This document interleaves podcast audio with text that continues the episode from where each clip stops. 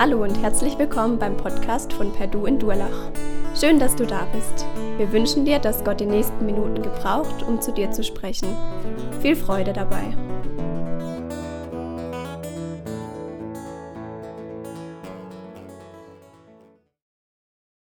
Das größte Geschenk.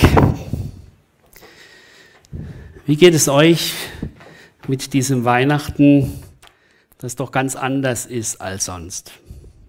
Ich muss euch gestehen, ich leide sehr unter der Kontaktbeschränkung, dass man nicht so mit der Familie zusammen sein kann. Klar, es gibt heute genug Möglichkeiten und einander doch zu begegnen und dennoch Skypen ist doch anders, als sich gegenüber zu sitzen. Und dann kann es ja sein,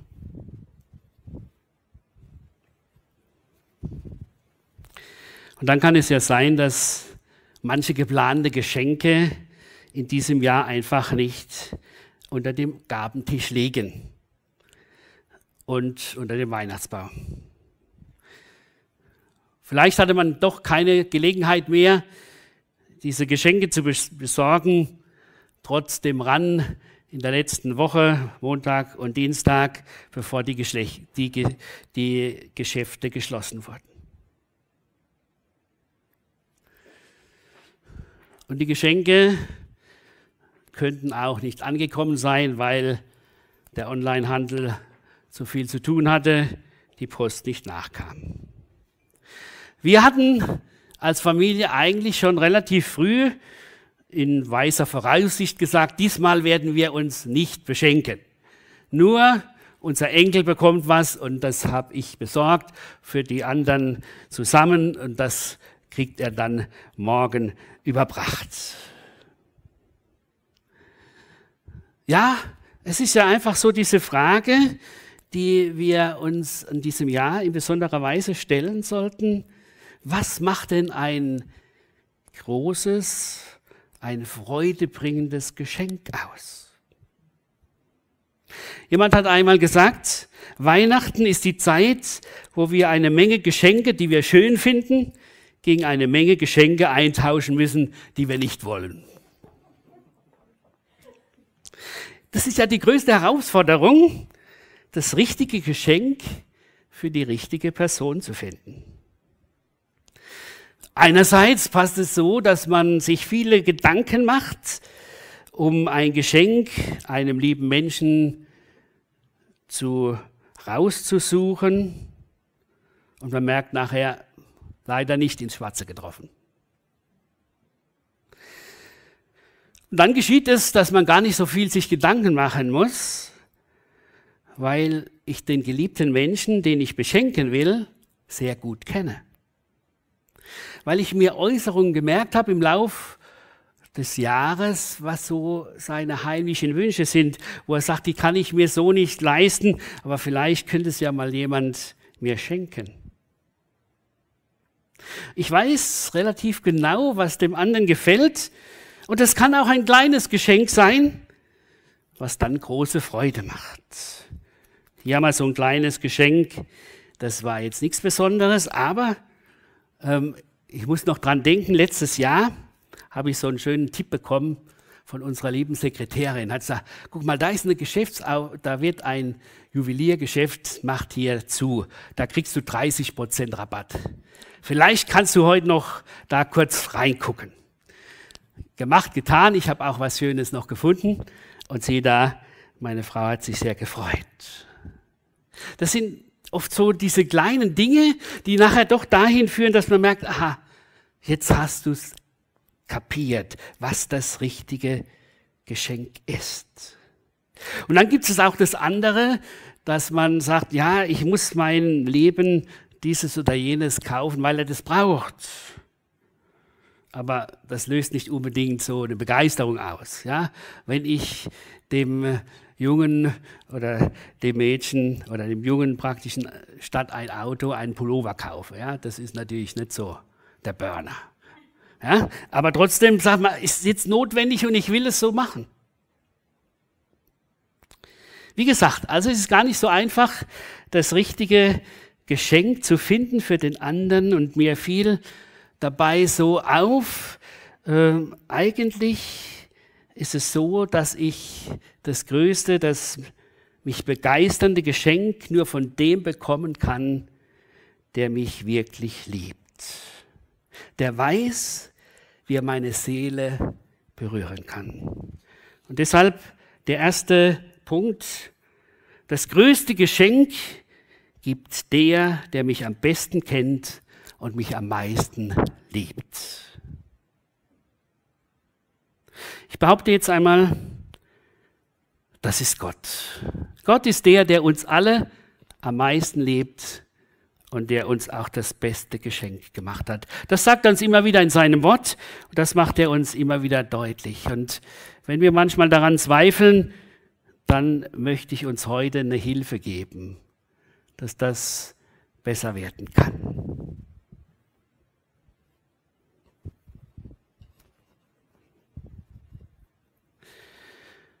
Wir haben so einen bekannten Vers, den die meisten von uns kennen. Und doch ist es das, was uns zeigt, wie Gott uns das größte Geschenk gemacht hat. Denn Gott, Gott hat eine so große Liebe zur Welt, dass er seinen einzigen Sohn für uns hergab. Damit jeder, der an ihn glaubt, das ewige Leben hat und nicht verloren geht. Gott hat seinen Sohn nicht in die Welt gesandt, um sie zu verurteilen, sondern um sie durch ihn zu retten. Wer an ihn glaubt, wird nicht verurteilt. Gott macht uns ein großes Geschenk, weil er weiß, wie tief in unserem Innern eine Sehnsucht nach Gemeinschaft mit ihm ist. Letztlich wollen alle Menschen Gemeinschaft mit einem haben, der über ihnen ist. Und sie versuchen das auf verschiedene Weise.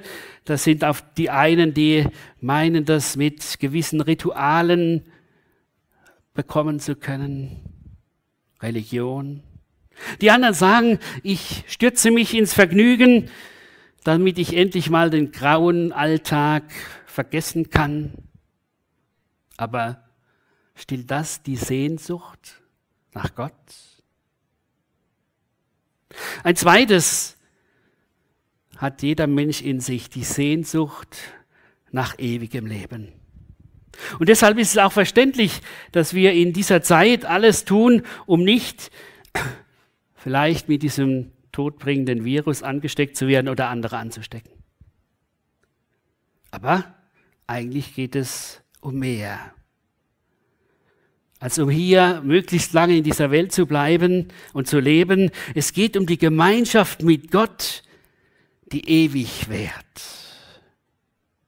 Und da hat Gott einen Weg gebahnt, den wir von uns aus nicht hätten gehen können. Gott kommt zu uns, wird einer von uns, um uns zurückzuholen. Weihnachten sagt uns, Gott wird einer von uns, damit wir einer von ihm werden. Gott wird Mensch, damit wir Menschen wieder zu ihm passen. Römer 8, Vers 32 heißt es, Gott hat seinen Sohn nicht verschont und hat ihn für uns alle dahingegeben. Wie soll er uns mit ihm nicht alles schenken? Das ist die Botschaft von Weihnachten. Gott gibt uns sein Leben, damit wir wieder sein, Gott gibt uns sein Liebstes, damit wir wieder sein Liebes, sein Lieben werden. Gott setzt seinen geliebten Sohn in diese Welt aus, die ihn eigentlich ablehnt. Er lässt ihn Mensch werden, lässt ihn für uns zum Mittelsmann werden, zu dem, der die entstandene Kluft überbrückt, damit die Gemeinschaft mit Gott wiederhergestellt werden kann. Freut euch, euch ist heute der Retter geboren, so sagt der Engel den Hirten. Weihnachten sagt uns, Gott holt uns da ab, wo wir sind. So hat es Helmut Thielicke formuliert. Und wisst ihr, es geht da nicht nur um dieses niedliche Kind, sondern es geht letztlich um den Sohn Gottes, der den entstandenen Schaden, der durch die Abkehr von uns Menschen, von Gott entstanden ist, mit seinem Leben bezahlt und dadurch den Schaden beglichen hat. Paulus schreibt es an die Römer, Kapitel 5, Vers 6. Christus starb, ja, für uns zu einer Zeit, als wir noch ohnmächtig der Sünde ausgeliefert waren. Er starb für Menschen, die Gott den Rücken gekehrt hatten. Gott beweist uns seine Liebe dadurch, dass Christus für uns starb, als wir noch Sünder waren, als wir von Gott getrennte waren. Wir sind ja mit Gott durch den Tod seines Sohnes versöhnt worden, als wir noch Feinde waren. So groß ist Gottes Liebe, so ist das Geschenk Gottes an uns, ohne Vorbedingungen. Und so begann Gott seine Rettungsaktion. Das größte Geschenk, das Gott uns machte, weil er uns liebt, weil er die Sehnsucht in uns nach ewiger Gemeinschaft und ewigen Leben mit ihm stillen will. Mich erinnerte eine Begebenheit an diese Sache, und zwar unser Enkel Pablo. Wir haben jetzt eine zweite, einen zweiten Enkel, eine Enkelin bekommen, die Aurelia. Das war so bezeichnend, was er sagte, als das erste Mal, als es die Kleine nach Hause kam, schaut er sie an, ganz lieb, sieht man so. Und dann heißt es, dann sagt der Pablo, ich will meiner Schwester mein Feuer, meine Feuerwehrwache zeigen. Was soll das deutlich machen? Er sagt, ich will das, was mir am liebsten ist, will ich ihr zeigen. Und so macht es Gott, dass er sagt, ich will durch meinen Sohn dir zeigen, wie groß meine Liebe zu dir, zu dir ist. Und beim Nachdenken kam ich auf einen zweiten Gedanken in Bezug auf das größte Geschenk. Das größte Geschenk ist nicht das auffallendste, sondern das außerordentlichste. Manchmal ist es ja so, dass bei einem Geschenk die Verpackung ausschlaggebend ist. Ja, das passiert meistens so bei Parfüm oder so Sachen, wo man dann sagt, das wichtig ist, dass die Verpackung stimmt und dann kann das andere auch gut weitergegeben werden. Aber es geht eigentlich nicht um die Verpackung, sondern um den Inhalt. Und ihr kennt ja diese Dinge, die man manchmal bei äh, Feiern von Kindern macht, so, so eine sogenannte Mogelpackung. Ja? Dann mal ein Riesenpaket und da ist was ganz Kleines drin.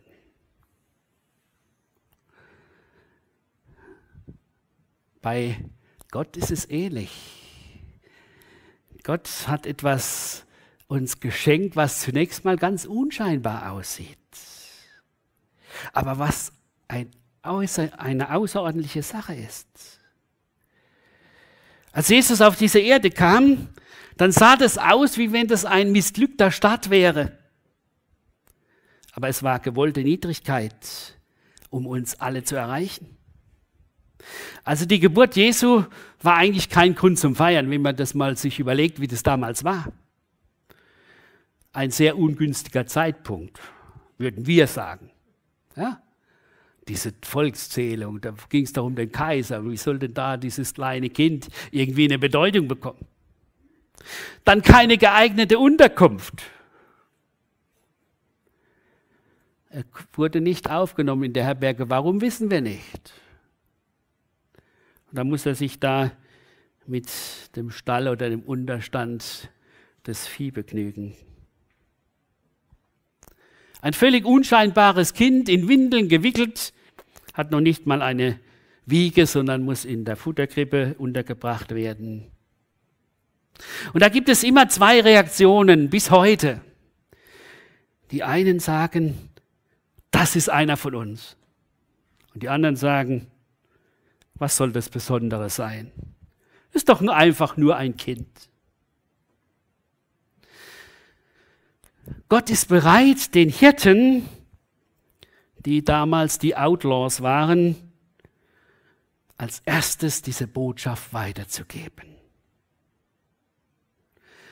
Der will damit deutlich machen, ich habe diesen Plan schon ewig gehabt Und jetzt werde ich ihn ausführen, wie es in Galater 4 heißt. Als die Zeit dafür gekommen war, sandte Gott seinen Sohn. Er wurde als Mensch von einer Frau geboren und war dem Gesetz unterstellt. Auf diese Weise wollte Gott die freikaufen, die dem Gesetz unterstanden. Wir sollten alle Rechte von Söhnen und Töchtern Gottes eingesetzt werden. Gott fängt so klein an, dass jeder begreifen kann, was Gottes Vorhaben ist. Und keiner sagen kann, zu dem passe ich nicht.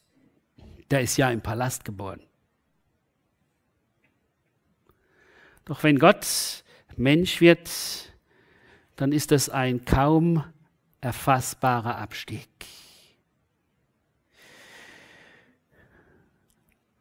Gott wird nicht nur Mensch, sondern er nimmt die Strafe auf sich für uns.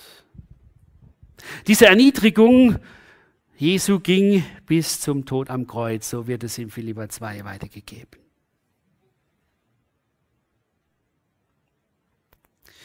Und wenn wir uns das überlegen, Jesus war zeitlebens ein Bedrohter. Schon als Kind wollte man ihn umbringen. Er wird missverstanden von der eigenen Familie. Die Leute seines Heimatorts wollen ihn den Felsen hinunterstoßen, weil sie ihn loswerden wollen. Die treuesten Freunde hören nicht auf ihn. Und schließlich wird, von, wird ihm von den Frommen der Prozess gemacht. Er erlebt Feindschaft auf der ganzen Linie. In seinem ganzen Leben erfuhr er die Leiden der Erniedrigung und des Geringseins. Er wurde verachtet, verspottet, verhöhnt. Er erfuhr Demütigungen wie von Pilatus und Herodes. Und er verstarb wie ein Verbrecher am Kreuz. Und am Ende musste sein sündloser Leib im Grab liegen. Aber gerade das ist das Außerordentliche. Gott zeigt, dass er bereit ist, alles zu geben, um uns wieder in seine Gemeinschaft zu bringen. Er hat diese Erlösung in Jesus uns geschenkt, damit wir wieder mit ihm leben können. Weihnachten kann man eben nicht trennen vom Kreuzestod Jesu und der Auferstehung. Und die scheinbare Niederlage am Kreuz ist doch der größte Sieg.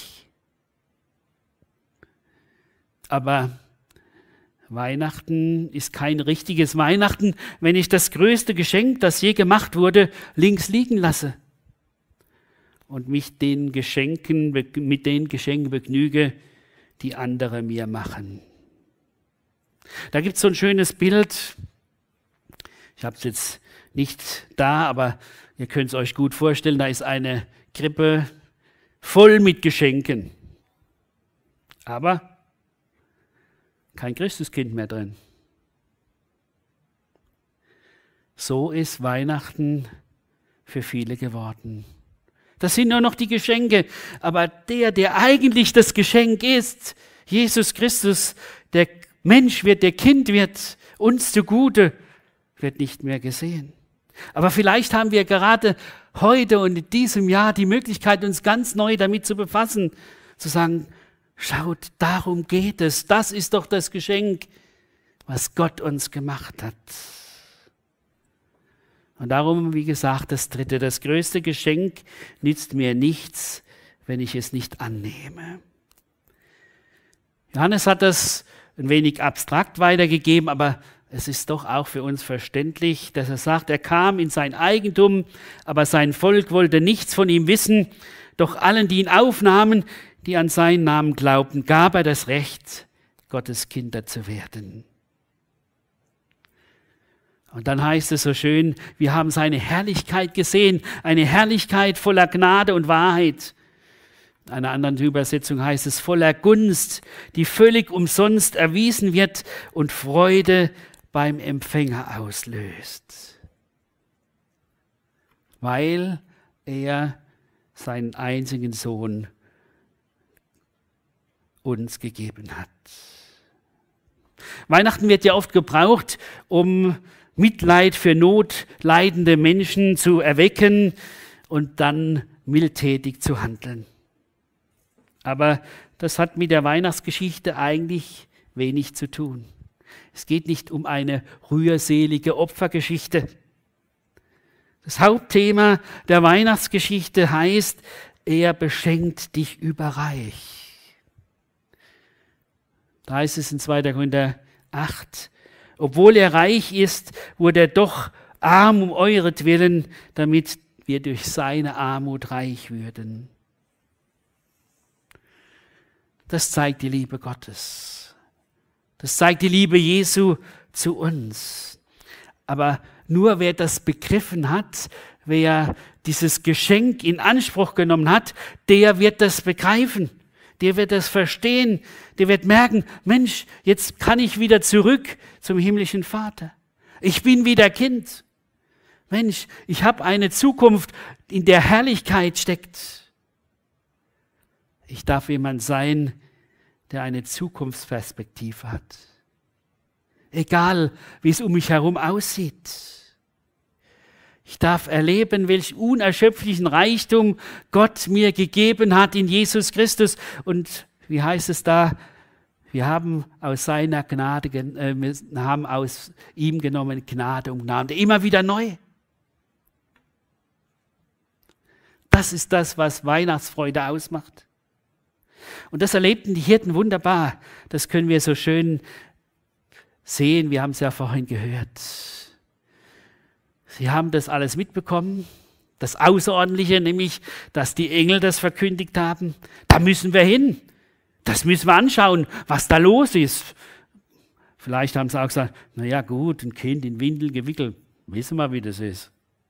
Nein, sie sagen, da müssen wir hin, dass wer das so weitergibt, wie wir das erlebt haben, da muss was Besonderes dran sein. Und da kommen diese mürrischen, wortkargen, menschenscheuen Hirten aus diesem Stall raus als völlig veränderte Menschen. Auf einmal können sie nicht schweigen. Auf einmal haben sie Kontakt mit den anderen und sagen, Mensch, ihr müsst da hin. Ihr müsst da in diesen Unterstand bei diesen Tieren. Da ist der Retter geboren. Wie? Und ihr habt das erlebt? Ja, wir haben das erlebt. Die Leute wundern sich, was ist da los? Was ist mit denen geschehen? Sie haben dieses Kind erlebt. Ein ganz normales Kind und doch eine Ausstrahlung, die sie völlig verändert haben. Und das wünsche ich uns, dass wir diese Begegnung neu machen. Diese Begegnung mit Jesus Christus, nicht unbedingt in diesem Kind in der Krippe, sondern in dem, der unser Retter geworden ist und der unser Leben neu gestalten will. Und der uns Zuversicht gibt, egal wie es auch um uns herum aussieht. Ich will schließen mit einem Wort von Paulus, das er an die Kolosser geschrieben hat, an, an die Epheser geschrieben hat, wo er sagt, es ist ein Geschenk der Gnade Gottes. Ich verdanke es seiner Macht, die in meinem Leben wirksam geworden ist, dass Gott mir den Auftrag gegeben hat, den nichtjüdischen Völkern zu verkünden, was für einen unermesslich großen Reichtum uns in der Person Jesus Christus geschenkt ist. Durch ihn haben wir alle, die wir an ihn glauben, freien Zutritt zu Gott und dürfen zuversichtlich und vertrauensvoll zu ihm kommen. Ja, sagt er später, ich bete darum, dass ihr seine Liebe versteht, die doch weit über alles Verstehen hinausreicht und dass ihr auf diese Weise mehr und mehr mit der ganzen Fülle des Lebens erfüllt werdet, das bei Gott zu finden ist. In diesem Sinne wünsche ich uns allen gesegnete Weihnachten mit dem größten Geschenk, das Gott uns gemacht hat, durch seinen Sohn Jesus Christus, der Mensch wurde. Amen. Wir wollen beten. Ja, lieber Gott und Vater, wir danken dir, dass wir Weihnachten feiern dürfen. Uns neu daran erinnern, dass du bereit warst, dein Liebstes, deinen Sohn zu uns auf diese Erde zu bringen. Nicht um mal eine kurze Stippvisite zu machen, sondern einer von uns zu werden. Das ganze menschliche Dasein mitzuerleben und auch die ganzen Nöte und Leiden, die dieses Leben mit ausmacht. Und du bist der, der uns versteht, Herr Jesus Christus. Und du bist der, der uns neu begegnen will an diesem Weihnachten. Als einer, der uns das größte Geschenk macht, nämlich wieder in der Gemeinschaft mit dem himmlischen Vater zu sein. Herr, wir danken dir, dass wir uns so dir anbefehlen dürfen. Jeden Einzelnen, der hier ist, jeder Einzelne, der mithört, und dich bitten dürfen, lass in uns Weihnachten werden, so wie es in dem Lied heißt, lass mich doch deine Krippe sein, kehr bei mir ein. Und lass uns wirklich solche sein, die sich freuen, weil du das größte Geschenk für uns bist, Herr Jesus Christus. Und wir das über allem sehen dürfen, gerade in den Einschränkungen, die wir momentan haben, ganz neu zu erfahren, Du bist der Herr, der uns begegnet. Gelobt sei dein Name. Amen.